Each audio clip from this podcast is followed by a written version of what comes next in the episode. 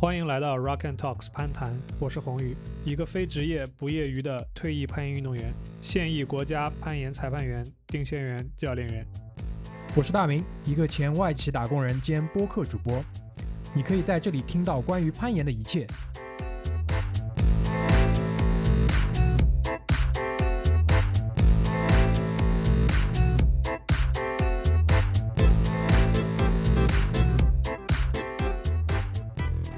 大家好，欢迎收听第一期的攀谈，我是大明。然后跟我在一起的是，呃，这档节目的另外一位主播洪宇。然后今天我们呢，我们会请到两位嘉宾一起来参与这一第一期的一个啊、节目录制，请他们先来简单介绍一下他们自己吧。我是围观群众拓跋，我我是居里，哎，今天这一期大家看到这个题目啊，包括这是一期新的呃中文播客。那呃，首先也想跟大家来简单介绍一下我们为什么想做这个播客的一个原因。呃，首先就是我们那个，我我不能讲我自己热爱攀岩，但呃，我也希望就是很坦诚的跟大家讲，我们在进行一些跟攀岩相关的商业活动，对吧？讲的很委婉了啊，商业活动，对吧？呃，在这个过程当中呢，我们会发现一个问题，就是说，整个的我们这个市场上，绝大多数在攀岩的人，跟还未接触过攀岩的人，甚至完全不知道攀岩的人，其实对这项运动还是有很多的一些，无论是误解也好，或者说偏见也好，甚至是一些需要被祛魅的这些内容。所以，我觉得中文播客会是一个特别好的形式，可以通过嗯聊天。互相讨论，或者说我们做一些嗯、单向的一些输出，可以让大家更加好的去知道，或者说进入这一项运动。所以这就是我们做攀谈这个播客的一个初衷。那第一期呢，肯定是会由一个非常非常友好的入门节目。来开启整个的这个节目的这个序列，所以呢，你现在听到的这一期就是我们把它定义成您的攀岩入门必听，好吧？所以呢，今天我们这也是为什么我们今天会请到两位呃正在入门的呃怎么说呢？可能还不能叫你们攀岩爱好者吧？也有呃攀岩，直接还没叫到，直接就要叫自己也有吗？言有未满呃，什么什么已到 呢？啊，不知道不知道。我觉得我我至少我自己觉得，可能你买了自己的第一个攀岩装备，你不需要去严管借装备了，可能会是一个判定。我有就是粉带的，你有粉带的啊，但没用过，没有装过粉那你已经是个研友的标志了。啊。对你现在只缺一点粉，对吧？对，只缺点粉，就我不知道这个红鱼你怎么去界定这个岩油这个事情。研友啊，我对觉得至少你能拥有一个独立攀爬的这么一个能力了以后，我可能会把你界定为一个研友。装备党就是直接被你枪毙了吧？也就是说，装备党，因为实际上在我这边看来，装备它不是最重要的，你可以通过借装备，但是你要会自己爬。所以其实你的意思呢，就是说可能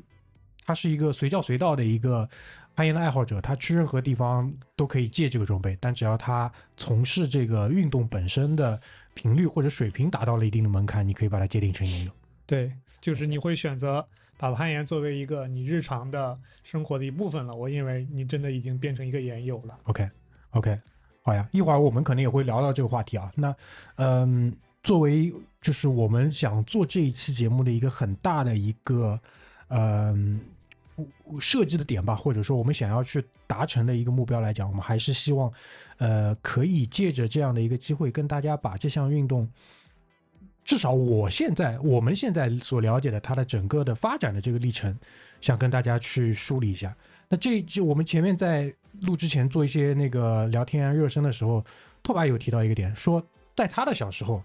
他觉得或者说他的认知当中，攀岩其实是火过一段时间的，然后可能经历了一个比较长的一个被怎么说呢，被遗忘的这个过程，嗯，然后到了可能至少我的观察啊，就上海这边的话，可能疫情那一年，包括疫情之后开始，它进入到了一个非常快的一个发展时期。就我不知道你们自己的这个体会是什么样子的。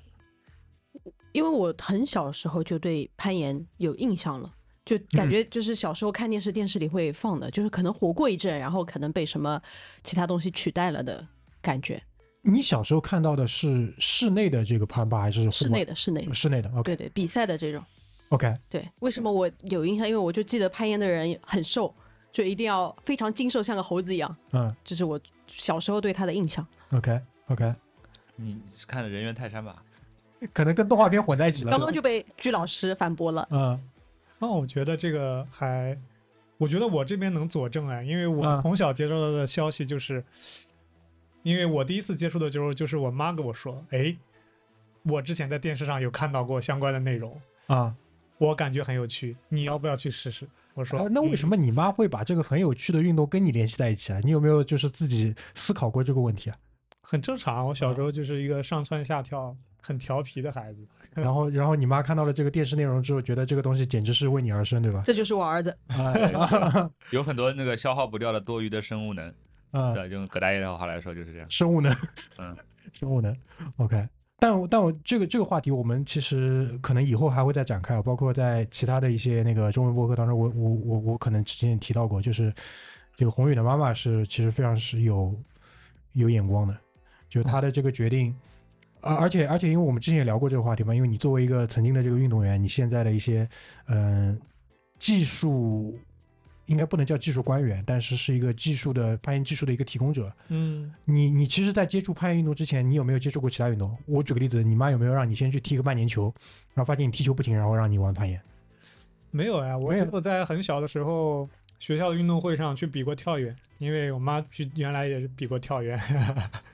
所以就是对于对于你妈妈来说，她的这个一击必中的这个能力其实是很强的。对她她帮你就是她带你入了这个门之后，其实后面的所有的事情就没有任何的试错的这个对过程，直接就开始了。直接选定，对一击必中。所以你当时在开始接触这项运动的时候，你还记得是哪一年吗？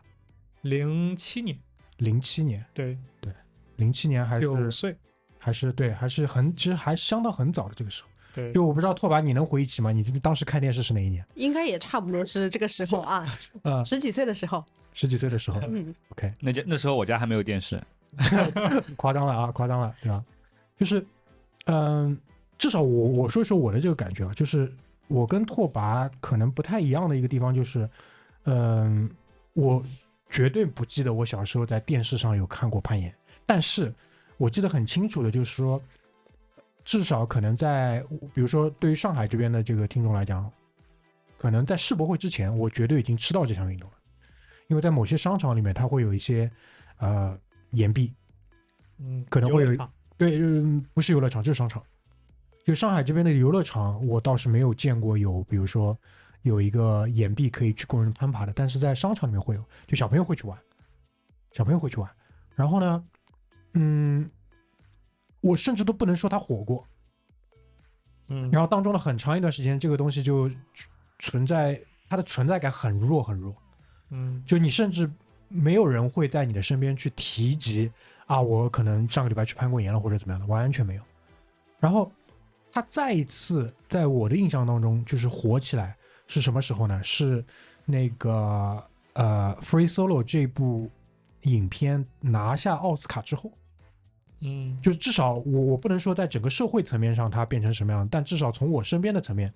就有些朋友他会推荐你这个电影。知道攀岩这个东西啊，了。对对对，他其实是借着这部电影来再把攀岩这项运动拉回到可能至少我的这个身边的这个环境当中，然后就是后再后来的事情了，就进入到差不多二零二零年左右，整个的嗯社交媒体上啊，包括一些其他的一些事情上就会变得特别的火。嗯，为什么是二零二零年呢？因为呃奥运会，是的，呃东京的奥运会其实是第一届拖了一届，拖了一年嘛，拖了一年，对，呃，可能那个时候，我记得这部电影应该是一九年的这个奥斯卡的什么最佳的那个纪录片之类的。然后对反正到了东京的这个奥运会上，就体育新闻里或者说一些互联网的这个新闻里，它就会报，因为这是攀岩运动第一次成为了这个奥运的比赛项目，一共两块金牌，一块男子，一块女子，对，大概是这样。所以这这是我的一个体感。嗯，那再结合那个宏宇前面说的，零七年的他可能爬了第一次，那也就是说零七年其实就已经存在商业的这个岩馆可以让你去爬了。你嗯，你第一次玩的是一个商业馆吗？它不是一个商业馆，它还不属于一个对外营业的一个状态，它啊实际上是一个私人的会所，它正好这个开会所的老板呢，他是一个户外爱好者，他就在那个会所的一楼的一个角落里面去做了一个我们现在的所谓的抱石墙，去供他自己或者说来的人去体验、去玩，就是这么一个气嗯可以氛。先界定一下这个会所啊，因为我现在想的都是这是一个正常的白金汉之类的东 西。户外会所哦哦啊，就是户中外文语境里面这个会所它有这个比较丰富的含义。哦，对啊，因为因一为个 club OK，啊，club 也不太对，对，因为你前面描述，我就在想象白金汉他的一楼旁边有一个攀岩墙壁，对， 这个太太魔幻了。啊，不是那种 OK 会所 OK OK，对就是一个大家户外人可能会这个平常周末一起叫着出来玩一玩，喝个茶，一个 bar 类似的那种， OK，所以当时的这个岩壁大概是什么样的？你还有印象吗？很小，大概也就能有个十平米，十到十五平米的大小，然后周围三面都是墙，屋顶也是墙，高度可能也只有个三米半左右。 OK，对明白。所以这个其实就相当于是你的一个起步了，对，然后就一直持续到现在。对，OK。那在这个过程当中，就是你自己有去了解过，比如说这项运动的这个起源到底是怎么回事吗？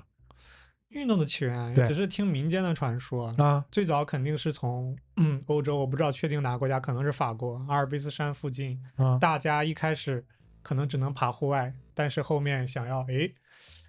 因为空一些这个地理啊、天气的原因啊，他们没有办法去一年四季的去在外面爬，所以他就把这些野外的东西想办法转移到室内，也就有了最早的室内的第一块攀岩墙。嗯然后大家会在这种钢架和木板上去制造一些岩点，然后进行模拟室外的这种攀爬，也就有了最早的室内攀岩的这么一个雏形。我自从接触了这个运动之后，包括因为我前阵子不是去考那个呃社会指导员嘛，初级的那个攀岩的社会指导员，在这个当中，其实，在下发的这个材料当中，也对于这一段是有一个至少从我们国家这个层面上有一个官方的一个解释，它就是说是发基于欧洲的阿尔卑斯山，嗯然后呢，就看到了这一条之后，我自己也去做了一些搜索，然后会发现有一些什么，呃，比较罗曼蒂克的这个故事，比如说在阿尔卑斯山的某一个雪线以上，你会有一个怎么样的一个植物，然后只有特别勇敢的人才能去摘下这个花儿之类的，然后它变成了一个爱情的象征，巴拉巴拉，所以这这就是被赋予的这个。这个运动的这个起源，我不知道你有听到过这样的说法吗？我没有听到过，这个我这个我感觉就跟那个什么啊呃马拉松的起源差不多，对吧？啊，就是你想那个安徽捷豹，对嗯对，传回捷豹跑了四十多公里就死了。现在我可能七，我看到很多人七十几岁跑完四十多公里都没死，啊， 对吧？就你听了就听了就可以了。哎，我突然这么说的话，那可能我我之前也有所耳闻，这个爱情花的， 哎，对对，类似于这种，然后后来就变成了呃怎么说呢？就是呃，总结一下，可能就是闲的，它就变成一项运动了， 对吧？然后对我就顺着这个这个时间线，我又后后来搜啊搜啊搜，我就发现，呃，苏联人对这个事情挺感兴趣的，就嗯它的整个的这个发迹其实是在阿尔卑斯山，然后呢，它可以成为一项就是说，嗯、我们现在被界定的一个运动，包括在明年的这个巴黎奥运会上，我们就会有呃四块攀岩的金牌了，两块男，两块女，就慢慢慢慢，它其实上轨道了，相当于。对它的整个启蒙阶段，我觉得就是从我看到的一些资料来讲，苏联的这个贡献还是挺大的。他们四七年就成立了这个叫攀岩运动的委员会，四八年苏联那当然也结合当时的这个情况嘛，它也够强大，它就举办了世界上的第一次的攀岩比赛，它就被确立成一个竞技体育了。所以我看到这里，我后来一下就反应过来一个事情是什么呢？就是这也解释了为什么现在啊，我不知道我说的对不对，就是如果不对，你可以补充。嗯现在这个项目当中，斯拉夫运动员的地位还是挺高的，嗯，可以说是非常的高，非常高。对，就斯拉夫人，就我们以前的理解，呃体操应该他们也是强的。是的，特三大球他们也是强呃，当然，当然，当然，那个呃，与往往以前来讲，会有一些什么，我不知道居里知道吧什么罗马尼亚的那个足球特别强，嗯，包括那个体操肯定就是罗马尼就亚是嘛。前苏联那个就是解体以后一些国家，对对还对有那个就是东欧这里一些国家，就是传统一直是挺强，因为包括这两年篮球就更不用讲了，那个东啊开开了以后东契球奇的场打，东契奇，对他们，他们其实还是在我说的这个斯拉夫的这个范畴里面。而且他，我觉得他们国家在训练方面有一些方法，其实是和可能西方的这个训练方法不太一样的地方。所以说，他们对于运动员的这个个人能力的一些提升，他有一些独到的手段。然后有，比如说我们国家有很多，比如说运动队的训练方法，可能会一部分的去继承他们的一些啊，训对练方法，所以说在某些专项的方面，他们会容易特别强，可能就比较适合那些项目。不是，我觉得有大多数运动，它没有办法走那种，比如说职业体育商业化的这种，呃，运作方式。它可能在专项上面，如果要拔尖出一些成绩的话，可能那种相对举举国体制的，还有那个前苏联的一些社会体制下，呃，产生的训练方法可能会相对来说比较有效。嗯，其实，在整个现代竞技攀岩的这个里面，俄罗斯，然后之前也是一个非常强大的力量。然后他们在，呃，不管是男子、女子，然后在难度还是速度方面，实际上都有不错的成绩。然后还有像泛攀岩类的这种攀登类的，比如说攀冰比赛啊，他们一般都是统治的霸主地位。哦，就是需要那个手持冰镐的那个，对，然后呢，但是因为前一段时间因为一些这个兴奋剂相关的事情，他们整个国家的参赛的这个东西都被 ban 掉了，就是不只是攀岩里面，应该是整个这个嗯全对世界范围内的对这个事儿我，比赛这个事儿我记得，就他对如果要再参赛，他只能以个人名义。对所以他们目前近几年从疫情开始之后的这几年，一直都没有俄罗斯的选手去参加比赛，但他们在此之前一直都是有很好的成绩的，基本上决赛圈里面你会看到有很多俄罗斯的对，我觉运动得这才合理，对这才合理，因为是的我们现在看到的，比如说，呃，我不知道这样说对不对啊？现在目前所有的这个攀岩的这个竞技的运动员当中的顶流中的顶流，对应该就是那个炎亚，对他是那个斯洛文尼亚人，斯洛文尼亚人，对对？吧？那其实就是一个我说的标准的一个，对。就是现在的我们所谓的女子现代竞技攀岩中的 GOAT，对对对。但第一块的那个东京奥运会的男子金牌是谁？这个实际上是有一些戏剧性的。啊东京的第一块男子金牌是由西班牙的小将 Lopez 获得的，啊、因为当时的东京奥运会的赛制，它是一个三项全能的这么一个情况，所以它就是，嗯、在整体上有很多的戏剧性。这个我们可以后面单拉一期出来去聊一下这个攀岩运动在这个国际赛事中的规则的演变，嗯，对，但是当时实际上，呃，拿到金牌的不是，嗯，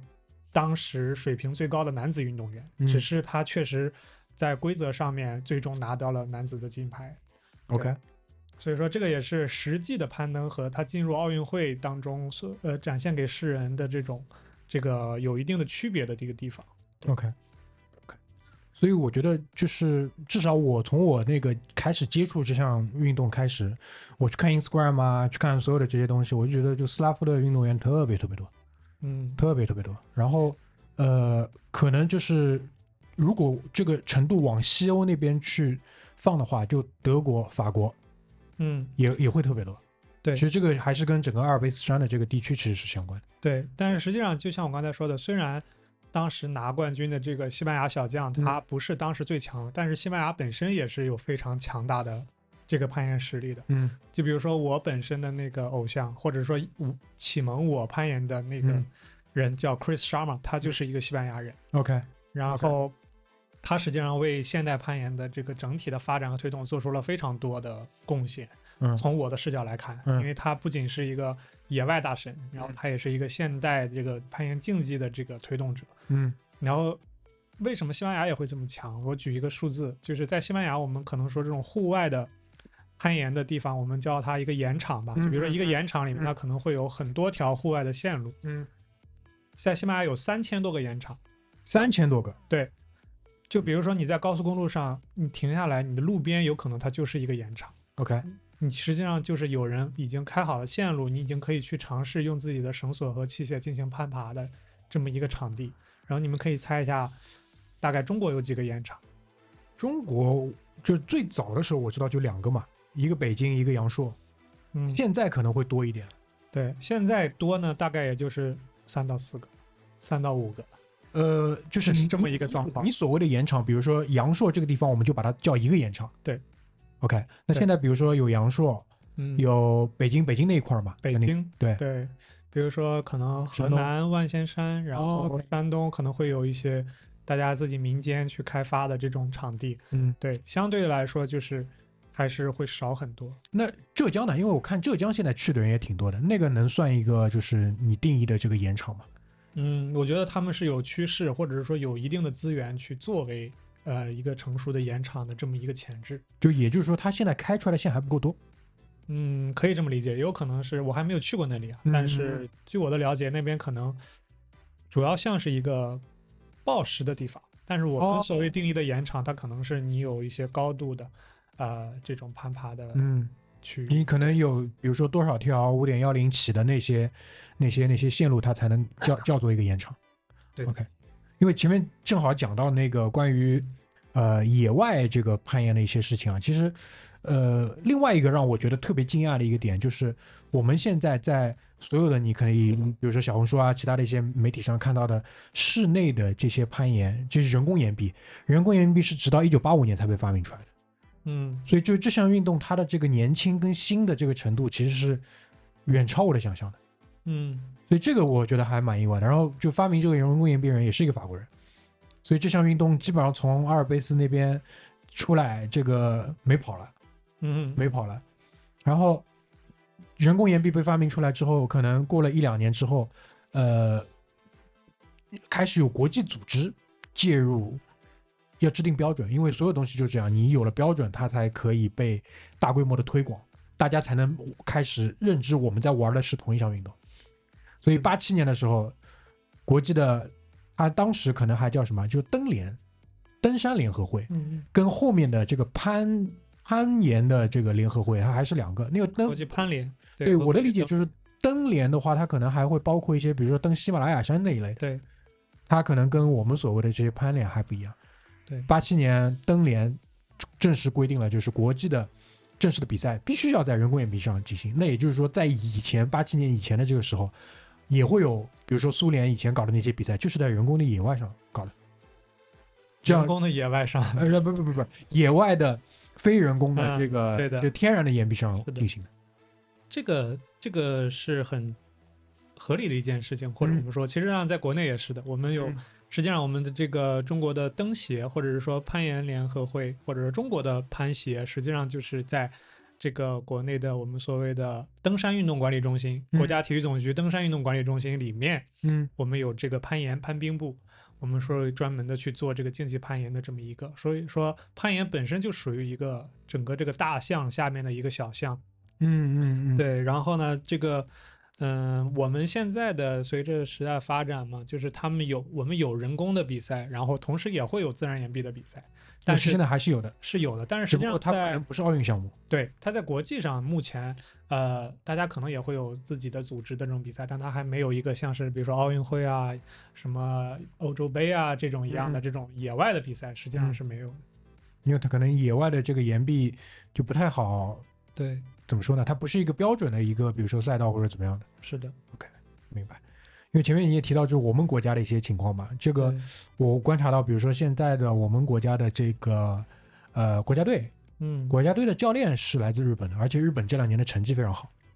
嗯，现在的话，国家队的教练，啊、我还真不太清楚，但是我知道上海队目前会去请到了日本队的外教嗯啊，去作为中方呃，去作为外方的一个主教练，然嗯后和我们中方的一个主教练去共同的去啊、带我们的上海队进行训练。嗯对这个呢，实际上就是因为目前日本也是作为这个呃世界攀岩里面非常非常强的一股力量存在的，他们的人才以及他们的梯队的建设以及整体的这个能力是，呃，可以说是非常恐怖的。非常恐怖。对，就是你可以给大家一个，就比如说，呃，给大家一个，比如说数量啊，或者说一个规模上的这种，对，比如说在之前出现过的情况，我们通常来说，一个国际攀联举办的世界杯分站赛，嗯攀石的决赛基本上是会进入六个人，嗯会进入决赛圈，很有可能在日本比较鼎盛的情况下，这六个人里面有五个人都是日本人。 ，OK，就是相当于它是很有可能会经常出现包包揽揽前金三银铜三名嗯这种的这种情况。嗯然后目前来说，呃，世界上的男子一哥也是一个日本的十七岁小将， OK，对，叫竞技攀岩中。所以说，这个日本现在表现出来的整体的水平还是非常强。所以这个就鞠老师，我们对于那个日本足球观察也挺多年啊，这个事情基本上又跟没跑了，怎么说呢？就是这个要好就一起好嘛，对吧？就日本的这一波崛起，就是从你的这个观察，大概是从什么时候开始的？这个攀岩上攀岩的观察嘛，对，攀岩的观察，呃，基本上从大概一三一四年，如果我没记错的时候，嗯就会有一波差非不多常10年强，对，差不非多10常年强的一波这个水高水平的运动员开始涌现了，嗯就开始逐渐的体现这种统治地位了。嗯对，然后直到现在就是一点没有衰弱的迹嗯象， ，OK，然后而且是不断的迭代，然后出现一些很强的这些运动员。是的，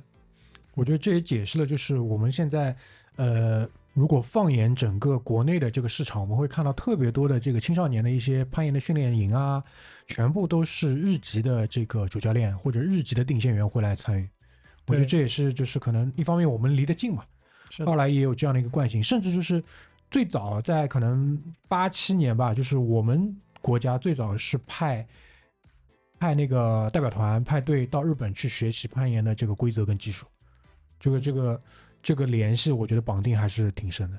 是的，对之前也是，呃，有过和日本的，比如说请到日本的一些教练或者定线员，就像我们说的，去来到我们的严管，国内的严管会去请他们来进行定线呀，然后还会有，呃，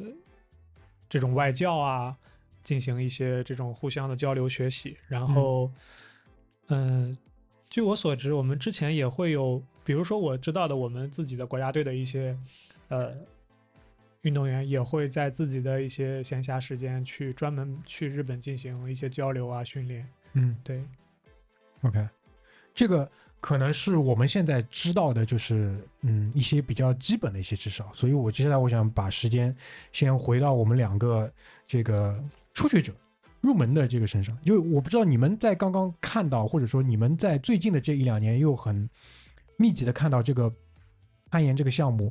可能是从社交媒体啊，从一些其他一些平台上，你们看到的这个项目本身。跟可能拓跋你说的十几年前你看到的有什么区别吗？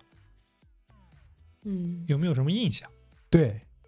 十几年前就是好像一个新的东西出来火了一阵，但、嗯但可能不是被大众很接受，所以它没有继续火下去，嗯或者说就是我们的环境可能太卷了啊，就被其他东西覆盖了。嗯但最近几年是因为我觉得身边开始看到就是建起来这些岩岩馆，我觉得可能也不是岩馆，可能呃岩壁，嗯比如说因为我家后面就是几年前嗯就呃因为那里是一块比较空旷的一块地方，嗯，然后就有建那种岩壁，就是在室外建了一个室内的岩壁，我不知道你理不理解这个意思。然后就会有人在那里玩嘛，嗯就在你的身边开始出现了。嗯就像就像大明刚刚讲的，可能我们的身边朋友从小没有好像说专门玩攀岩的，没有，对对，没对有，吧？因为一般会有从事一些其他体育或者喜欢其他体育运动，没有从小从事攀岩。但是最近几年看到这些呃场馆也好，然后这个会有人去，比如说或者变成了一个呃大家会去体验的一个活动也好，会变得越来越多。我我觉得这当中有一个很主要的原因就是，如果从一个初学者或者从一个外人的这个角度上来看，这是一项非常危险的运动。这个可能会是就是比如说，在以前或者以往，更多的家长会，比如说倾向于，因为以以以往我们的选择很多时候是来源于就是说你的父母辈对你的这个引导是什么样子的嘛。如果他觉得这个东西是危险的，你大概率不太会有机会去接触它。我我觉得从一个外行或者说家长的角度来看，这种应该是种危险危险的运肯动。定是，对肯定是。嗯，所以你会给他贴一个，比如说危险运动的标 签。呃，就不会。如果我是一个家长，嗯嗯，我觉得第一眼看到他，了解解他的情况下，我不会说让我的孩子去参加这个运动，因为我觉得这个摔下来不是摔死了，就是这种感觉，对吗？嗯，这个我也发现过，就是比如说商场里面有一块岩壁，小朋友非常想去爬，但是家长有可能说：“哎呀，这个太高了，啊，嗯你先看看吧。”嗯或者这种情况。家或者成年人会觉得这有什么好玩的？就是爬有什么好玩的？嗯，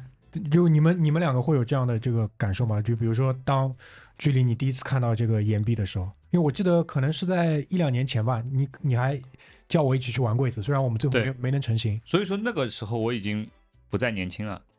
对，其实我觉得呃，我记忆当中就是跟攀岩有关的那个感觉啊，就是来自于什么？小时候爬公园里的假山，哎，对，就是我现在还能这种清太湖石假山，对吧？对对，我还能清楚的记得，就是我小时候爬的那个假山，它的那个线是什么样的哦。如果你现在把那个假山再找回来放到我面前，我知道我可以从哪条线爬上去。那说明这个假山是你一直爬的，对吧？，对就哎对是对从小就开始暴食 了对对，就是那个假山大概有个五米高吧，啊就是我大概知道那个假山它是有哪两条线，啊就我可以轻松的爬上去。然后这个这两条线我分别可能上下了可能几百次。呃，两条贝塔，这就是暴食的雏形啊！嗯一块石头上可以开四到五条线，然后对对对 简单的有难的，老岩有了，老对岩有了。对，所以说这个，我觉得这个东西它是出于有，我特别是男孩子吧，嗯，就就年纪小的时候，他是有一个可能与本性本性的那个原这个一个冲动在那里嗯，所以说，呃，到了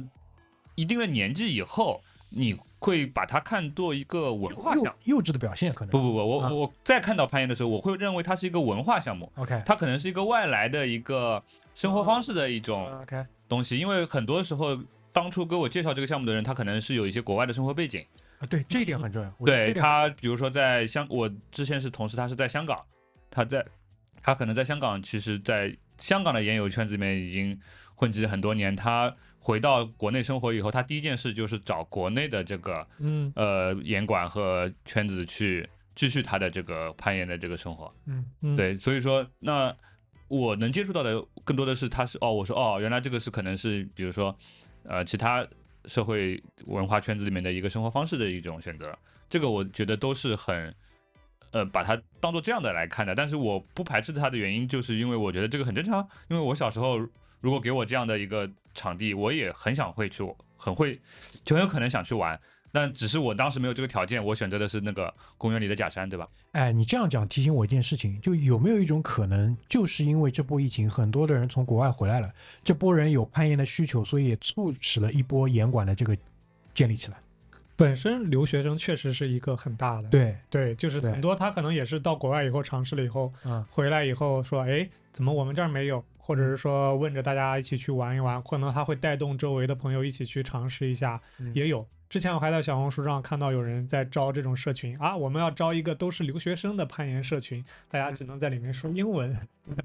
让我大可不必， 对让我也是惊讶了一下。大可不必，大可不必，对吧？ 对，蛮好，现在因为至少攀岩还没有，就是变成一个需要验资的这么一个项目哎，我我有一个问题啊，我一嗯直想问 City Walk 需要验资，对吧？啊，哎我快要验 资有高净值 City Walk 了吗？不是，这个就是你们会把呃攀岩和比如说最近火的一些什么飞盘呀、腰旗橄榄球划等号或者约等号吗？啊，这个问题呢，我跟另外一个朋友讨论过，然后他当时给了我一个反馈，就是应该不太会。然后我问他为什么，他说因为攀岩不能做手 指甲，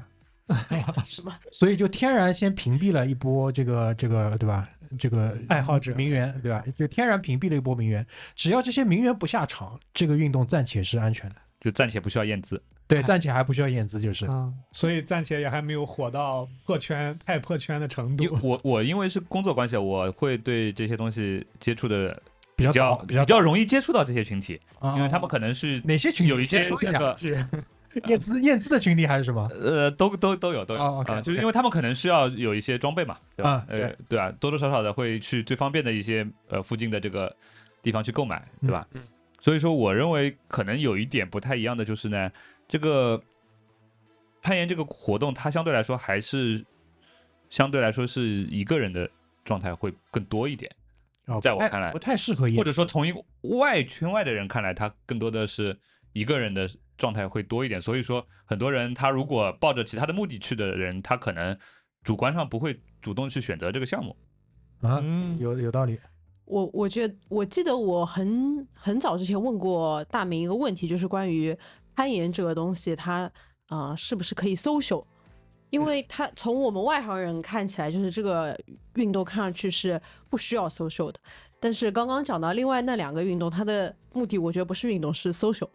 嗯就是那个什么飞盘啊，最近火起来这些，就是年轻人为了对吧？啊，为了就就现在我可以说了，现在我可以说了，就是其实你就是白天蹦迪，哎，啊差不多这个意思啊，就是对借着这些所谓搞点活动，大家出来 social 的一个活动。但是攀岩就是在我看起来是一个，你还是爱好这项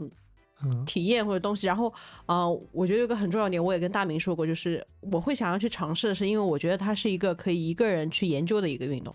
我是、因为我是很喜欢一个人可以研究的一项运动，所以我觉得这个。这个可能，但是之前大明回答我这个问题的时候，他有说过，其实这个的 social 性质是很强的。我其实当时是不太理解的，因为它的外表看起来就是你一个人在那爬就行了。嗯，我我来回答你一下这个问题啊。实际上就是，呃，攀岩本身呢，可能我理解了，现在就是觉得它实际上还是更像一个运动一点，它还是有一些运动的属性，或者是比较偏向硬核的这种嗯属性在的，所以大家不会觉得它会像飞盘，或者说这么容易的大家就去组局在一起，呃，social。嗯所以我也理解了你说为什么你理解的攀岩的 social，实际上和我理解的攀岩 social 是不一样的。就是你理解的 social 可能是它有很多的这种可以和呃，比如男男女女一起这种这种嗯交流的机会嘛。嗯但实际上，攀岩本身为什么说是有 social 属性？实际上是它很容易成为一个用文化应该叫社群或者是 community 的那种性质。它实际上有很多的这种，比如说两个伙伴之间一起攀爬，互相信任的存在啊，然后互相分享自己的攀爬的这种状态的体验啊，有这种场景。所以我认为它是一个。就是所谓的有社交的属性的这么一个运动，嗯对，大家实际上后面一起接触过以后，再想去约着一起玩的时候，大部分都是一个小小小 team 的形式，或者是说几个小一起玩的好朋友的形式一起去玩的。对，所以说它一般是这种情 况。就是为了这个爱好，对它的目的是为了爱好这个运动。对，我我觉得这个呢，就是这项运动本身所带来的一个天然的隔离隔离的功能。原因是什么呢？如果你去飞盘，或者说你去腰旗橄榄球，哪怕你不会，你跟在后面跑是不突兀的。嗯，但是如果你去攀岩，你一点他妈都爬不来，这个东西是很难去让你融入进去的。就下次不会来了。我说一下我理解啊，因为啊我我之前是对攀岩理解，它可能很多有的时候是在户外的嗯岩壁上面就互相要做保护的那个，嗯就是你选择你的这个 partner 的这个要求应该还是非常高的。这个人他至少是一个有责任心的，嗯，然后他是严肃对待这件事情的一个 人。是，所以说，如果你找一个对那个对吧，来他在关键时候有可能会要你命的，呃，对？吧？呃，有这我这是我想象，这都是出于我想象，所以说可能有很多人他不了解这个运动的时候，他也会这样想象，所以说他可能觉得相对来说这个运动更严肃一点。嗯，是的，嗯因因为它的危险性，对所以大家可能会更认真的去看待它。对对。但是这个运动就像刚才拓跋说的，它好像是一个很个人的运动，这个也是它的魅力所在，这个也是它自己的特性所在。就比如说我们在国内，啊呃，我们在国外很多的 gym，它就是像个 gym 一样，你是可以自己去练的，你可以自己跑到那个 gym 里面，自己去爬，然后自己就像你去健身房，你可以自己在那里啊、撸撸铁一样，嗯就是它是具备这种性质的。嗯，然后你像国外有很多呃做 IT 啊，或者是说做这种相关这种程序员之类的，这实际上在湾区啊这种地方，攀岩是很受欢迎的，因为他们呃这类人其实上都会有把攀岩作为自己的一个生活习惯，或者下班之后去运动的一个东方式。所以你想想，他们愿意去从事的一些运这项运动，说明他还是有吸引到这些人。啊，这些人通常不是喜欢呵呵嗯很多这种大型的，或者是对抗性的，或者嗯说这种群群组类的运动的人。嗯，因为前面居里提到的那一点啊，就是关于呃保护的这个，因为现在其实呃如果你去严管看的话，很多我们室内的这个呃线路啊，难度的这个线路，它也会特地留两条线是需要就是人工去保护的，因为这个可能对于攀爬的这个体验会更好，所以这就牵扯到一个问题，就是说现在这是这个项目从呃奥运的角度或者从专业竞技的角度，它其实是会被分成三个大项的。就这一点，我不知道你们现在有了解吗？基本上我们去岩馆会看到，就是有一个高度的嗯项目，然后有一个稍微矮一点的，下面是软垫的那个，我们叫抱石，这个是基本上我们都能够从它这个场地的不同能分别出来的。距离，嗯，刚刚讲的暴食，我是就是这一次接触了之后我才知道嗯，它的名字的，但是我小时候看电视的时候肯定都是高的是高的，而且我知道有就是谁爬得快这个项目，啊，嗯这速度对对对对 OK，暴对哎所以暴食这个项目是什么时候怎么说呢？被确立的，或者说它还就是嗯成为就是攀岩的这个一部分的。就是这样的。实际上，我们首先做一个小小的纠正，就是真正的我们在给它定义的时候，嗯啊，是我们会叫它 lead、speed 和 boulder 嗯这三个项目。嗯然后 lead 就是我们所谓的难度难度，难度对，只不过呢，它在这个正常的我们定义呢是叫领攀的这么一个攀爬方式，嗯因为在正常的这个国际的比赛中，它就是用这种攀爬方式去进行比赛的，不是我们可能常见的上面有一个自动的保护器，你挂上自己自己就可以上去，或者是两个人互相保护的这种嗯形式，有一个呃上面这个你的最顶端有一个保护站，有一个那种滑轮一样的挂钩，是通过这种方式保护的。它是通过你自己携带着绳子，然后把绳子挂入到一个一个的安全锁里面去进行保护的。然后这个就是我们所谓的难度，嗯然后速度就是比较好理解的，就是看谁跑得快，就像一个百米嗯冲刺一样，只不过它是一个纵向的。另外一项呢，这个 boulder 呢，正常我们后面这个经过一个刊物以后，就是我们会把它翻译成攀石，嗯就是不是暴食，因为嗯它是会和另外的一个很原始的民族的运动，就是真的把一块石头抱起来的那个运动，嗯，会进行一个混淆，所以我们一般就叫它攀石。但是为什么它的英文叫 boulder 呢？就是它的起源也是我是民间传说嘛，可能是从法国的枫丹白露嗯那边有很多的这种啊，高度不高，嗯可能三到五米，呃，这样左右的这种大的石头，假山假山，哎，假山，哎对，但是也就是自然假山，对对自对，然假山，大家就会想办法去爬到那个顶上。然后基于这种不高的情况下，不需要去绳索保护的，可让大家就产衍生出来了这种在底下铺上保护垫，然后去尝试这种矮的，但是强度会单步的强度会高的这种攀爬形式。嗯所以我们就把它定义为了攀石，嗯也就是现在大家比较常见的，比如说上海的室内的一些攀岩馆，它可能只有这一项，就是抱石这一个单项可以供你去体验。嗯，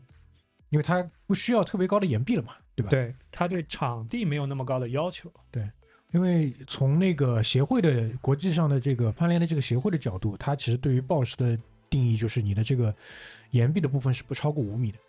嗯五米以上的你就不能叫了。而且暴食它是不会有任何的这个，无论是自动保护器保护，包括就是下方保护都不会有，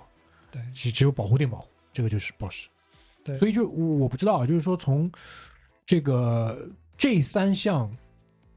项目当中有没有鄙视链？嗯，这个所谓的这个有人的地方，它它就有 鄙视链。对对，对，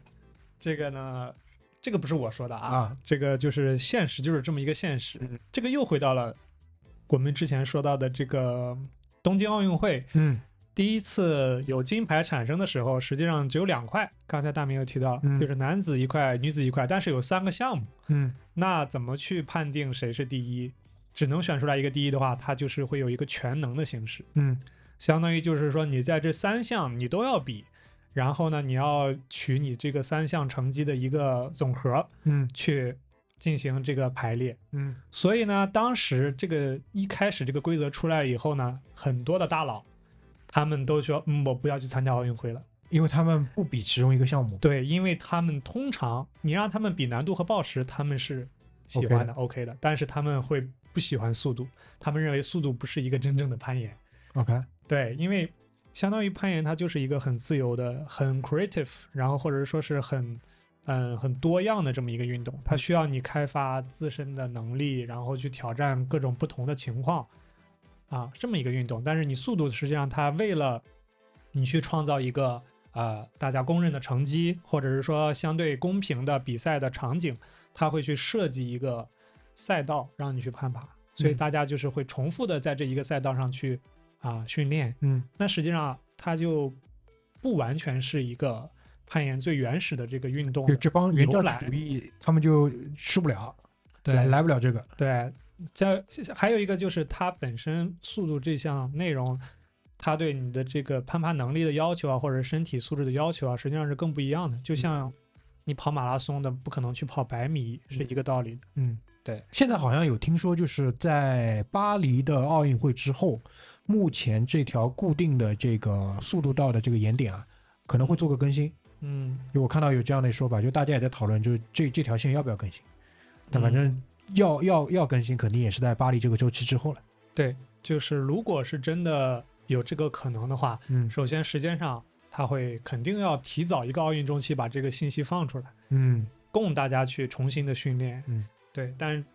这个事情也很难说会因为不会真的实现。因为在目前的这条定线的这个速度道上面，男子的这个成绩已经被刷新近五秒了，对吧？对，对十五米的岩壁现在已经世界纪录，呃，小数点后我不确定了，现我在靠肯定是四秒九几。对，已经刷近五秒了，就是今年的事情，十五米爬五秒，五对秒之内 对就我是看过那个比赛，啊，就你以为是快进的，对，大家都会每次在那种视频对下面的留言，第一条肯定是啊，这不是他爬的，是后面那个绳子拉上去的。呃对对对，然后我们国家应该在这个项目上还是有一定的优势的。对，在这个项目上，我们实际上是一直处于一个呃世界一流强国的地位的。 OK，对，所以、这个所以你你就我不知道，就明年奥运会上面，我们在这个项目上有没有冲金的这个实力呢？首先是这样，我可以讲一下我们整个这个速度的为什么我们是一个传统优势呢？嗯就是在最早的时候，大概前前十年，嗯一直是由一位叫做钟齐星的运动员，大家可能听过或者在央视的新闻里面看到过，他一直处于这么一个统治地位。在最早的时候，我的印象里面，大概就是一零年左右开始，他就一直在世界杯上去拿很多速度的成绩，那个时候的速度成绩才是八秒、七秒左右。嗯，然后在近十年已经就是无限的被提高，提高到了这个已经破五的存在了，相当于就是基本上可以理解为这个这个这个这个百米破十，或者说百米就是九秒八，甚至这种情况了。对，是因为它的这个速度真的很恐怖，现而且现在还有不断的在被破的这个趋势在。对，然后呢，说到中国队呢，呃，今年我们也是呃最多能有两位。啊、运动员去获得参赛资格，然后我们已经拿到了其中的一个资格，然后另外一个资格可能会在接下来的这种奥运资格赛里面产生。但是速度本身是一个随机性很高的运动，嗯这个它并不是说你跑得快，你就一定能拿冠军。嗯，你爬得快，你就一定不会失误，因为攀岩它本身还是会有很多随机性，尤其是这些顶级运动员，他们就是要去无限的平衡自己的速度和不失误。嗯，因为相当于在这种五秒内的比赛，你一旦失误了，基本上就没有没有结然束后了了。嗯，对，就结束了，就就跟你那个奥运百米抢了个跑，对就就对吧？对，你然后绊了自己一跤，对这，种情况， 呃，可能跟一百一十米栏比较像，呃，对对吧？因为这个对有相似性有高有一一点失误你就结束了，对，对，但但是你要说真的有没有冲金的可能呢？它总归还是会有的，但是它就是嗯，你很难保证这块儿到底是金牌还是别的颜应色该的。这样讲，就是因为在明年的这个巴黎的这个比赛周期当中，会有两块，就每个性别会有两块金牌，其实其中一块就是速度，对，另外一块呢，它可能会被叫综合全能呃全能，两项全全能，也就是报时加难度。对，也就是说，中国其实在报时加难度上是不具备什么冲金的可能的，呃目前来看也相比速度要低是。是的，对，相比速度要低，速对度的可能可能会更大一点。是的。然后我们的主要的竞争对手男子就是来自于印尼，嗯，然后女子呢就是来自于波兰。啊，就是速度上，对，速度上是，呃，我们的竞争对手还是 比较明确的，可以说是。哎，那攀岩项目当中有没有这种规划的案例？规划看一球下呢规划球员对吧？规规划这个，对，呃，据我所知啊，啊、有有有概率，或者是说有几率，对，但是目前来说还没有。就可以帮，比如说一些比较有名的运动员寻一寻亲这样的情况。啊，对啊，但实际上是这样的，就是比如说我在美国蛮久的嘛，嗯，实际上美国有很多的华裔在进行攀岩这项运动，就是攀岩这项运动本身嗯实际上是对亚裔很友好的一个运动，对，对它对你的这个人的呃协调性啊、平衡性啊、柔韧性这些东西要求很高，嗯而这些实际上是我们的优势。嗯，对，所以说有很多的亚裔的小朋友在攀岩，然后也有不错的苗子，但是呢，呃， 怎么说呢？中国的呃攀岩这项运动应该还没有走到规划这一个这个还没到，阶还段没到。哦嗯，还没到。我觉得我们倒是可以关注一下，明年的奥运会上会不会有非洲裔的运动员在这个项目当中？呃有肯定会有，现在已但经是有非洲裔的运动员拿到这个参赛资格了吗？因为它是这样的，因为啊奥运会嘛，啊，就像是就你非洲大区，你总归会有人选对上你，必须要有两个名 额，啊就像非洲运动员游泳游泳保那个，送一样，是的，对，而且我觉得就是因为明年不是在中国举办嘛，如果是比如说就包括谷爱凌她在呃规划的话，也是因为冬奥会是在北京嘛，嗯嗯，它的这个商业效益更高一点。嗯那如果对啊，如果在中国，比如说有世锦赛啊，或者说这样的嗯奥运会啊，或者这样的比赛以后的话，可能还是会考虑去做一些规划，因为这个毕竟是我觉得对东亚人这种比较友好的，而且比较容易出成绩的。而且有一对吧个新项目，对，就总比一些就可能比如说八分之一东亚血统的那些人来寻亲要方便嘛，对吧？ 对吧？那种很多很多人 BBC 可能就往上盘两代，一代就就是对吧？中国中国户籍了，对吧？ 从从我的个人私心来讲，还是希望国内能逐渐的培养出来我们自己的优秀的运动员，因为实际上日本能有这么好的成绩，我们肯定也不差的。嗯对，从这个这个话说给足球迷听，他们基本上 是就是看着你的眼睛点头，但心里想的是其他东 西，对吧？OK 了，OK 了，这个 OK 了。哎，我说一说我的另外一个观察，就是至少以前我看到的所有的这个，无论是岩壁上的这个我们所谓的岩点嘛，它基本上都是一个圆圆的样子，嗯但现在不是，现在就是非常几何，非常大，非常大，非常几何，或者说会有一些水滴形的，或者像一个 UFO 一样的，就是这个在上面。这个这个是一个什么样的一个变化呢这个东西就是呃随着时代的变化而变化的。 ？OK，这个最早的攀岩，我们不是说了吗？它是你在户外比不了了，呃玩不了了，那我们来到室内，所以说它所有东西都是从模拟室外开始的。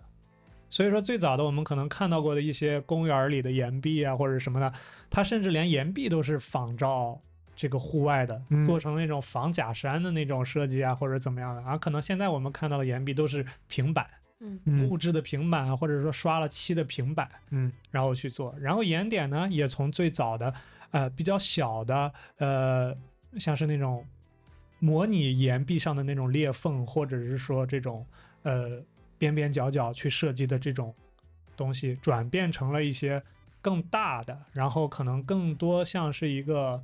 呃从点变成了面的一个设计。然后整个的攀爬风格呢，也从最早的那种非常呃我们所谓的传统，就是很需要你的指力或者说很静态的一些动作，变成了现在和跑酷的很多动作融合的这种非常动态、观赏性更高的一些动作。所以说，这个也是随着它的时代发展，它的这个可能为了迎合更多的观赏性。观赏性啊，对，然后去做的一些调整。所以说我们现在看到的就是，啊、很多严管啊，或者说比赛中啊，有很多这种很夸张，然后让大家觉得非常惊讶的动作出现。对，我觉得这个可能啊，也是呃有利有弊。就对于很多新人来讲，他可能看到了这些动作之后，他就会觉得这项运动肯定是跟我没关系的。当然，就会有同样的人，他也会非常希望自己可以做到这样的动作，嗯他他可能就会吸引那部分人进来参与这项运动。是的，所以就是，呃就我也想再问问两位这个刚入门的这个朋友，你们第一次的这个爬前、攀爬前跟攀爬后的这个感受跟体验分别是什么样子的？呃，如果是第一次或者前几次去体验的话，最重要的一个体验就是可能比想象当中的要累。更累，对，因为你从那个岩壁上面下来的时候，你会感受到就是你的心率是其实会有一所提高的。嗯，呃，然后而且其实你看这个东西的时候，它是一个向上的一个一个发展的一个运动嘛，嗯其实对吧？通过透视效果来看，其实你爬高了以后，你在下面看的那个距离，其实是被在视觉上是被缩短的。嗯就是你可能觉得没有太高，但你其实越爬，你到上面上面发现哦，其实这两个岩点之间的距离还挺远的。比你想象的远很多。，对，所以说这个感受会和你光在下面看会不太一样。嗯，第二天呢？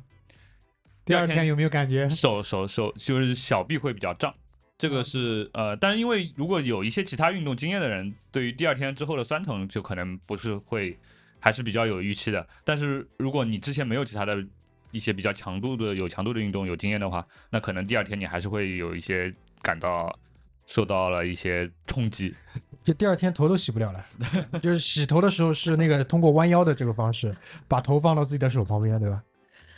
我我暂时作为女性代表啊嗯，就如果不是因为啊、大明或者说我身边的朋友呃开始玩这个运动，我自己可能不会说啊，明天我要去试一下攀岩。嗯就是在我的印象当中，因为它看上去还是一个需要一些门槛的，嗯就入门还是有些难度的运动。那就感谢大明啊，就是带我们去玩了一下，然后之后其实作为女性而言，就是男孩子多多少少，我觉得还是会参加一些体育活动啊之类的。然后，如果女孩子平时没有什么体育运动啊，或者也不去 gym 啊锻炼的话，我觉得这个呃，可能你第一次去体验会感受就不是很好，就可能不会让你觉得下一次再想去，因为它还是需要一些人体，比如说肌肉或者说体能这个去帮助你获得它的成就感和快感的。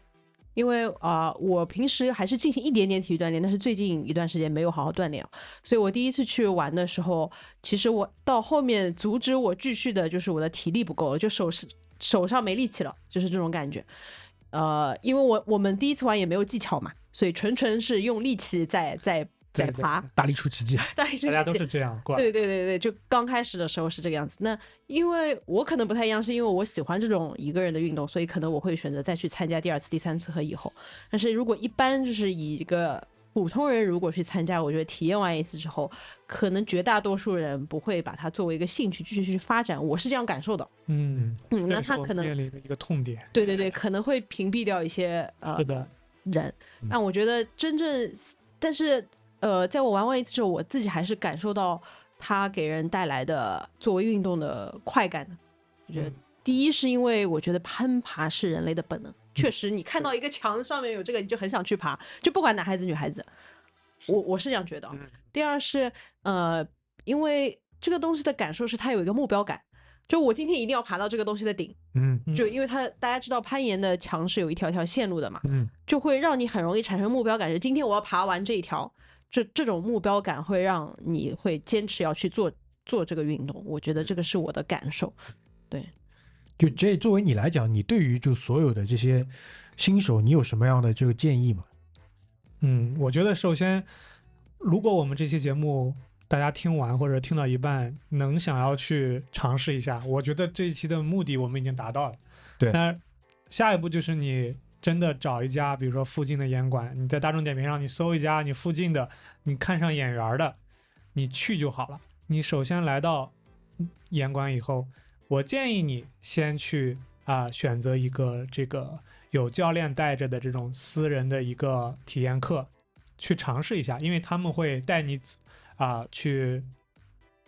呃走一遍所有的流程，让你对这个攀岩这项运动有一个最基础的见解，嗯然后你也知道怎么能在保证安全的情况下啊、去尝试这项运动，然后能。减少你的这个被这个运动劝退的概率，然后以能保证你的安全下的前提下去做一个对这个运动最充分的认知。对，所以说我的建议就是，首先我们找一个你喜欢的天气，找一个你喜欢的馆，嗯去上一节简简单单的这个四十五分钟到一个小时的私教课，你去感受一下这个攀岩到底是个什么东西。如果你发现你喜欢，并且你确实感受到了我们之前提到的那种本能的释放，哎，本能的释放，或者是说这种目标感的达成，然后你体会到这个运动带给你的魅力，你就一定会啊爱上它的。说实话，这个是我的一个，也也看到了很多朋友的反馈，大家都是这么感觉的。要不就是哎，我去了这一次，我肯定会去下一次；要不就是这个运动不是我的菜。其实大家其实这个还是正正态分布的。对这基本上会有一个比较明显的一个这种区别。我分享一个点啊，因为我进入这个行业差不多现在半年的这个时间嘛，呃，我也接触了一些现在已经在做攀岩教练的一些女性，在这个交流的过程当中，我很惊讶的发现，就是这一部分的群体，他们在接触到攀岩之前，他们是没有任何运动习惯的。他们能够坚持下来，或者说能够入坑，甚至就是把这个作为自己的职业，当中有一个很大的原因，就是因为这项运动相比其他的运动，或者说相比他们之前生活当中的任何事情，都给他们带来了更多的肯定跟成就感。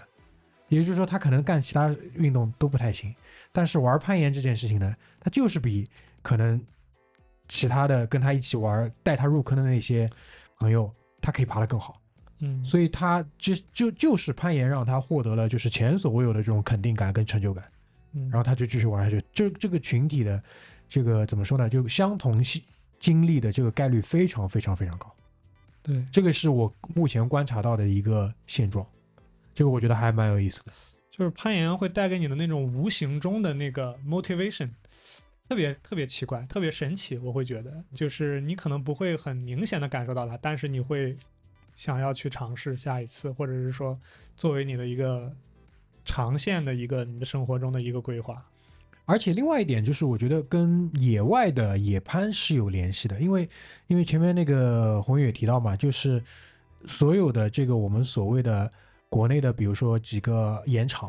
在每一个盐场当中，野外被开出来这条线啊，定线的这个人一般会给他起个名字，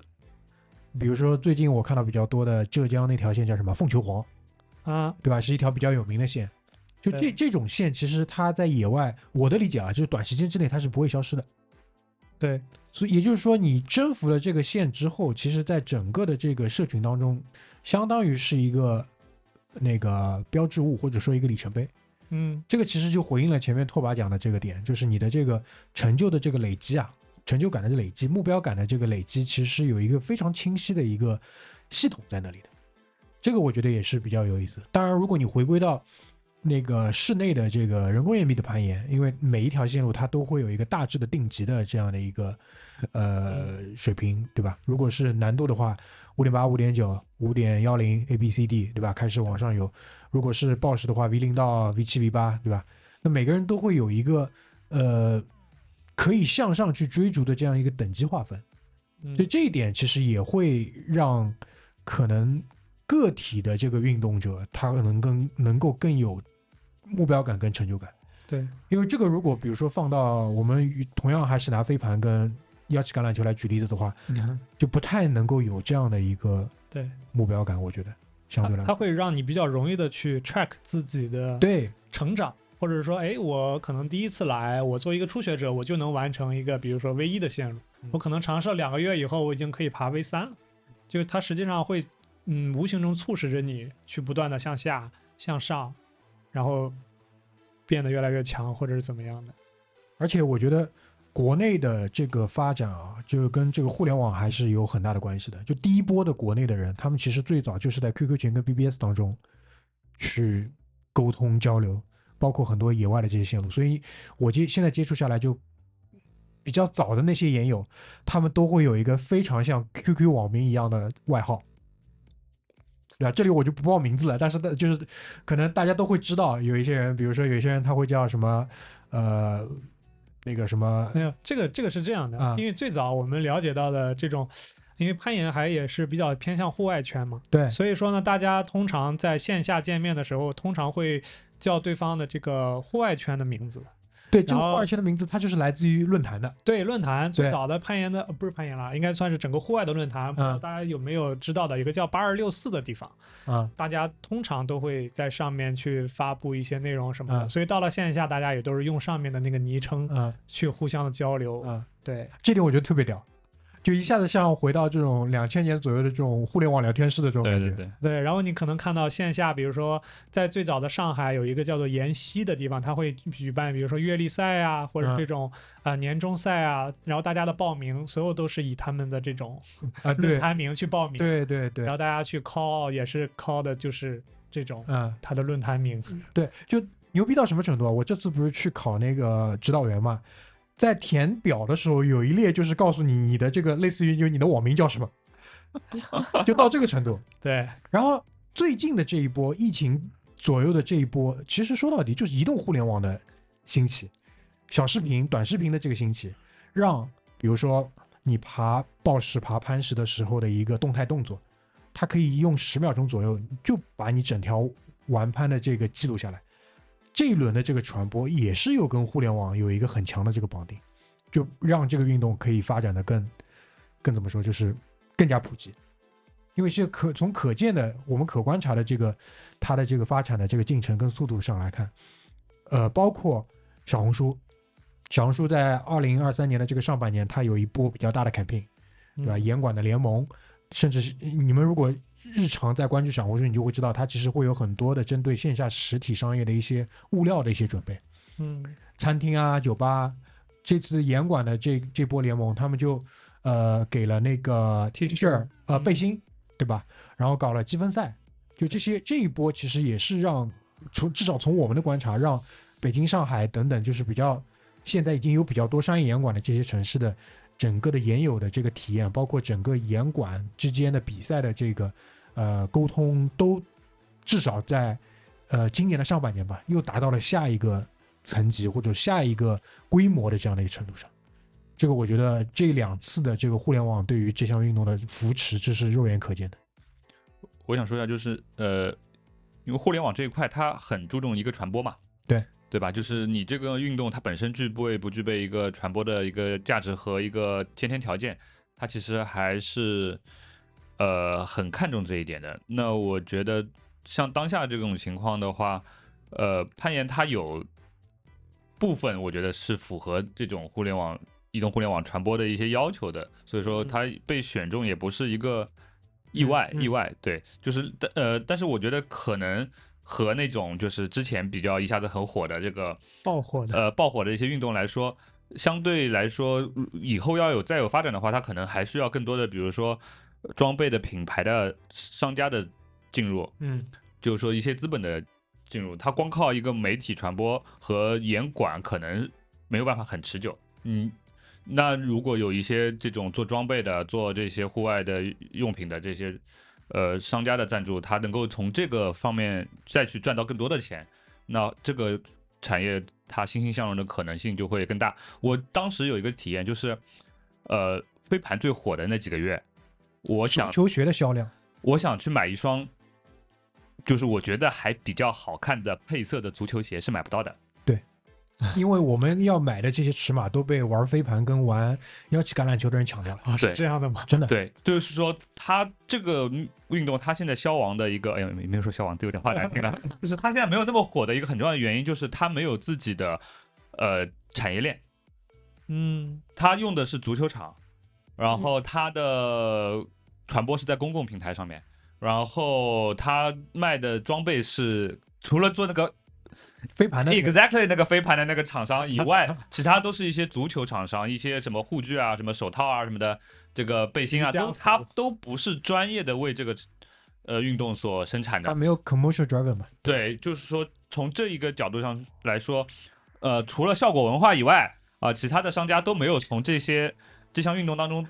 获益。赚或赚到太多的钱，这个是一个很大的问题，我觉得嗯对。，这个鞠老师的角度非常犀利啊，但这我觉得攀岩不怕，攀岩有非常多的厂商，对，因为攀岩我知道，比如说 Patagonia，然后北脸，他们都会哦赞助一对些对对这些这些都是大厂了。对大厂。这还算是大有厂这些人在，所以说大家就不怕。嗯因为这里其实我我们也可以简单介绍一下，因为攀岩它会有一些更垂类的厂商，嗯，对吧？这个比做较鞋专，对对，做专鞋门子做攀岩鞋或者户外的这种鞋，做鞋子还得看意大利人，对吧？嗯就是两个意大利的那个岩鞋品牌是非常好的，对吧？目前比较主导的两个一个品牌，一个叫 La Sportiva，一个叫 Scarpa，实际上都是意大利的牌子。嗯品牌商对听到的话可以联系一下我。啊，是的，这个这个实际上就接刚才徐宇老师的那个呃说的，就是实际上我们现在在做的就是不断把这个人做多做大，这样可能就会有更多的资本愿意去做，说不定哪一天耐克也会出攀岩鞋了。对然后这种情况发生。对对对，呃，阿迪达斯是买过一个攀岩鞋品牌的，自己在做。对，阿迪达斯现在是把之前的叫做 Five Ten 的这个公司买掉了。对对对然后去联联合起来做。Five Ten 本身它是做岩鞋，然后做这种户外的，比如说这对种越野跑啊、接近鞋啊，嗯，呃出名的。然后它本身的材质是不错的，我本身是有一双的 OK 所以我知道它被阿迪达斯 收购了。对对对，被阿迪收购了嘛？我有个问题啊，啊，就这个运动它装备党嘛，吃装备吗？当然吃了，你你举个例子，比如说什么样会促使你？比如说你已经有一套了，嗯，对吧？和滑雪比起来呢，对对对，就是因为你，比如说我举个例子啊，比如说滑雪，我会看到好看的雪板，有的人就会一直去买嘛，就是 for 它好看。嗯。有可能它也不一定一定要功能性啊什么的，嗯就是这个运动，如果比如说我已经有一套我平时可以用的了，嗯还会有什么是促使你会再去买它的装备？买什么装备呢？这个呃，实际上还是很神奇的。嗯从我的角度来说呢，你进入攀岩所需要的装备不多，嗯你不像比如说滑雪，你要买雪服、买眼镜、买板子、买嗯一套具，对不对？有很多种可以选择的。但实际上攀岩，你最基础的可能就是攀岩鞋，嗯然后呢粉袋，因为你可能要装你的那个镁粉。然后呢，如果你想要去爬高度，你可能需要一个安全带。嗯然后有了安全带以后，你可能会需要一些这种啊、最基础的这种锁具，比如说一些主锁啊，或者一些快挂啊这种。嗯然后，所以在此基础上，你不会像其他的那种需要很多的装备。但是呢，假如说你也是，嗯比方说你本身就是个装备党，你有这方面的追求，实际上你是有潜力可挖的。比如说，据我所知，据我朋周围的朋友，他们会有那种喜欢备很多双不同的攀岩鞋。对啊嗯，有的这个鞋用来爬，因为它脚后跟好好用，我用它挂脚；有的踩小点很好用，我专门用它来踩小点。嗯，或者说这个东爬西野外又是一双鞋它，野外是一个什么鞋？然后野外暴食是一种，野外高度是一种，室内的暴食是一种，室外的室内的高度是所一以种。它是功能性。对，它会这个东西去分别。然后呢，还有就是它还会那种出现什么情况？因为像我自己，就是我喜欢就是买一双鞋，一双鞋穿遍各种各样的情况，然后直到它磨坏了，我就去嗯换下一双。嗯，对。但实际上攀岩就像你说的，我还没有找到哪个装备可以被这个无限的这种 收集。啊就说到那个攀岩装备，我是听到过一个比较有趣的一个装备的渠道，购买渠道也不是渠道吧，就可能是一个供应商吧。就是也是我一个朋友跟我分享，他是有一个锁嗯扣，然后他说这个锁扣是一帮子岩友在山里面做的，嗯然后这一群人他们是有一个锁的品牌，然后他们平时呢是在山里面自己做这个东西，然后呢他们那个住的地方就是一个攀岩的岩场，嗯，然后他们平时那个地方是没有网络的，所以说你要买他这个东西，你要到他们网站上面选好以后给他们发邮件，嗯哦然后他们可能一个月出一次山，然后回这些邮然后件，采购一些这个材料，然后他们会给你回邮件说哦，你的订单已经收到了，那我们下次出山的时候会给你寄嗯，然后他们就把按照他们的订单接的订单，然后那个，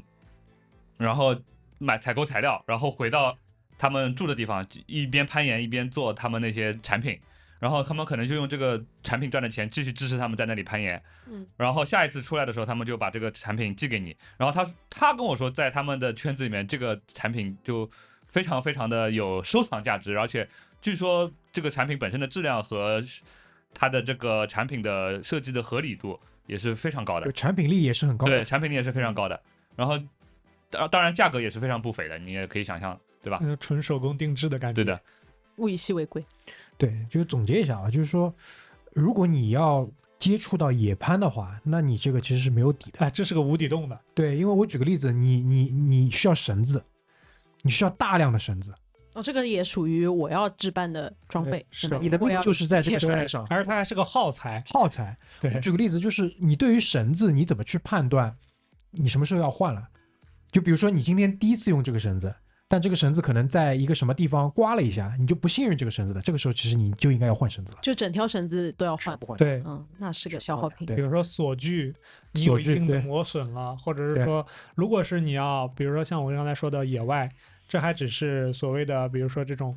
呃，这个我们后面延展啊，嗯这个最基础的，我们现在所谓的这个运动攀里面有这个，呃，可能需要的就是快挂，但是快挂如果你做的是那种比较高的传统攀嗯，也就是说在不破坏岩壁本身的结构的情况下去攀爬的话，你需要大量的不同的那种岩塞去做对保护站，对相当于就是你要把一个膨胀的东西塞到那个岩板里面，然后你把它拽一拽，能确保它嗯卡好。就是类似的东西很贵 很贵。很贵，因为它要去 fit 到你的这个岩壁上的不同大小的缝，有的地方的缝大，有的地方缝小，对所以你要这个真的就是无底洞了。无底洞。对，你可以联想一下那种玩户外登山的需要多少装备，你就基本上可以。我我觉得就不平移会过来比滑雪低，如绝果对不如会果比这滑样说，因为它有很多消耗品嘛，对对你不对得不要去买的这些对东西。对的，因为滑雪还是出于自己，比如说我我可以只有一块板或者一套装备对，然后不是一定要说消耗品。然后我刚刚突然有个问题啊，嗯因为刚刚讲到，其实我们攀岩它的起源是从户外，然后到了室内嘛，嗯但其实现在更多人是从室内开始。嗯嗯，那室内的人他，你看到的你的研友当中，室内的人他一定会延展到户外吗？就还就大家还是会就是爬着爬着就爬去爬户外了，大概率是的，这个东西它是有有有概率的，不能说有概率吧，就是按比例的。嗯对它有的是会越来越往外，或者说他会有兴趣去玩室外，嗯，但是呢，就是也有就是明显，哎呀，我就喜欢玩室内，就是我甚至就是单纯的就一点都不想玩室外，我可能就在室内游泳，我一点也不想去呃游个野湖或者游个下个海，嗯他就是会有这种情况。嗯因为我现在听起来这个装备的区分还是有有一些界限我在就这在样哪讲，里，拓跋对于你来讲，你早晚是要去户外的， 对，我觉得未必在，里面我说觉得未过必很。多内容，就就对踢同样踢足球，你知道吗？就是在上海同济大学有一帮人，啊就是只踢小场，啊，对对对对就对，会就有很这奇种怪嗯。对就是因为我们踢足球的人，很多人，大多数人他是如果再有条件的话，他可能更喜欢踢大场地一点。一十一人踢真草，对，但是我就碰到过有人他踢足球，同济大学有一个叫什么小场联盟，那帮子人嗯啊，从我调查读大学去的时候在那边踢 小场，然后到现在还在那边踢小场。 ，OK OK，肚子都大两圈了。对对，主要是我觉得什么呢？攀岩的这种所谓的没有那么多装备党的一个原因啊，我觉得可能是因为它没有那么多可能 fashion 元素之类的，没有那么多可以让你消费的地方。因为很多情况下，你爬着爬着上衣脱掉了，男生，然后可能就这个这个就呃很 free 的一个状态。嗯对他，你身上没有什么东西可以去体现你有很多装备。 嗯，但是如果你想的话，肯定还是有的，这你放 心啊。我这个这个很重要，这个我觉得很重要，因为对于呃一个运动的这个传播，它到了后期，其实就像那个居里前面提到的，一定是会有商业的这个东西介入的，包括它延展出来的其他的一些可能性吧，对吧？包括现在那个会有一些品牌，它也很鸡贼，对吧？就是打一些那个擦边球，它可能对于攀岩功能上，它没有给你提升多少，但是它的它它试图要去凑这个热度，它在元素上走了很多很接近的东西，向向这个运动示好，对吧？再包括啊、呃比如说前面那个红宇提到的眉粉，嗯好的粉跟差的粉真的是一摸就摸得出，嗯，对吧？你就用过好的粉，你就用不回差的粉了，这个事情也是没底的，就一直可以延展下去。是的对，比如说我我非常喜欢用的一个粉就叫 Tokyo Powder 啊，这个品牌商听到的话可以也来联系一下，谢谢。对，好吧，所以我觉得今天啊，咱们那个作为这一档播客的这个第一期，我们只是抛砖引玉一下，希望就是给大家一个呃更全面的，是以一个更加正确的姿势来入门。那后期的话，我们也会结合呃未来的这一年当中，其实对于攀岩来讲，我个人认为是很有可能会迎来一个小小的一个爆发点，特别是在国内的这个市场上，对吧？明年呃四月初在吴江跟上海就会有那个 IFSC 的世界杯得分战赛，对吧？前面我们提到的这三个项目，速度，然后那个呃攀石跟那个难度，分别会在吴江跟上海举行。然后呢，五月初的时候，在上海的黄浦滨江就会有。呃，二零二四巴黎奥运会的资格赛，也就是说，在之前还没有获得过世界杯分站赛冠军的这些选手，他也可以通过这样的一些渠道，再来争夺最后的几张奥运的入场券，对吧？那到了整个的巴黎奥运的这个周期，所有的攀岩比赛会在八月初，也就是四五八这三个月份，肯定是会有大量的这些你们可以在身边就可以观察到的这些攀岩的赛事。那经过这一波的这些熏陶，包括你们可以看到，无论是在呃你身边的这些城市，或者说你周边的这些城市，会有越来越多的商业攀岩馆被开出来。那也就是说，对于很多新手来讲，你们也可以有更多、更便利、更离你更近的这些选择可以去，对吧？包括我们可以看到最近，呃，我们之前在提到的这个，无论是济南啊、长沙啊，包括呃杭州，马上也会有再有新的馆开出来。北京、上海那就更不用讲了，对吧？在过去的这半年当中，有太多新的馆在开出来，所以只有有商业的这些场馆，然后有更多的这些爱好者，包括前面那个居剧里提到的品牌，我观察了一下，现在所有的比较垂类的这些攀岩品牌，至少在小红书跟淘宝上，第一波都已经站住脚跟了。当然，就比如说拿岩鞋来讲的话，尺码现在还是一个非常麻烦的一个情况，基本上买不到码。但这个情况，我相信，对吧？立志于在这个市场上赚点钱的这些品牌，它肯定是会在后期很快去解决这个问题。所以这项运动真的是可能慢慢慢慢要，呃，变得更加越来越就是大众化。当然，呃，整个的这个呃，我们国家的运动员可能在这项运动上能不能取得一个好的成绩，也会直接影响到它的整个的这个推广跟发展的速度会是什么样。但我觉得不管怎么样，这本身是一项很有趣、很有意思的运动，所以也希望还没有接触过这项运动的朋友，你们可以啊、约上你们的朋友，大胆的、自信的走进攀岩馆里面去体验一下，好吧？所以我们今天的这第一期节目就先聊到这边，然后未来我们会根据啊、一些赛事的一些情况，不定期的为大家去啊、奉上更多的播客的节目，我们可能也会请到一些呃在这个圈内的一些无论是运动员、裁判员、定线员来更深入的为大家来啊、带来不一样的角色或者说不一样的呃身份视角，在这项运动当中去呈现的他的一个啊、故事跟他的一些啊、分享，好吧，谢谢大家，拜拜。拜拜。拜拜